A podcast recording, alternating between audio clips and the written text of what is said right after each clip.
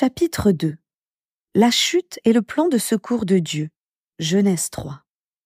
Adam et Ève vivaient dans un jardin luxuriant appelé Éden, que le Seigneur avait créé spécialement pour eux.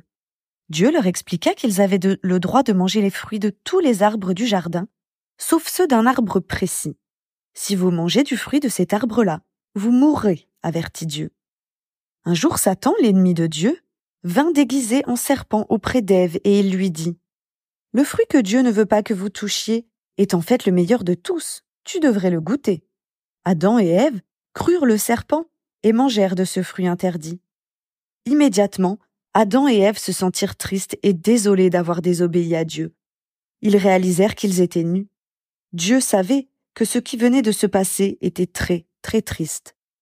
Dieu dit à l'un de ses anges les plus importants de faire sortir Adam et Ève du merveilleux jardin. En raison de leur désobéissance, ils ne pouvaient plus se promener en compagnie de Dieu, ni lui parler face à face. Tout était perdu pour Adam et Ève, du moins en apparence. Mais Dieu avait déjà un plan en tête. La douleur de la séparation d'avec ses enfants était trop grande pour lui. Heureusement pour nous, il savait comment réparer les choses. Cela coûterait cher à Dieu, mais l'erreur du premier couple serait réparée. Des milliers d'années plus tard, le moment venu, Dieu enverrait son propre Fils, Jésus, le Messie, pour réconcilier ses enfants avec lui et leur permettre de renouer le dialogue nous allons prier.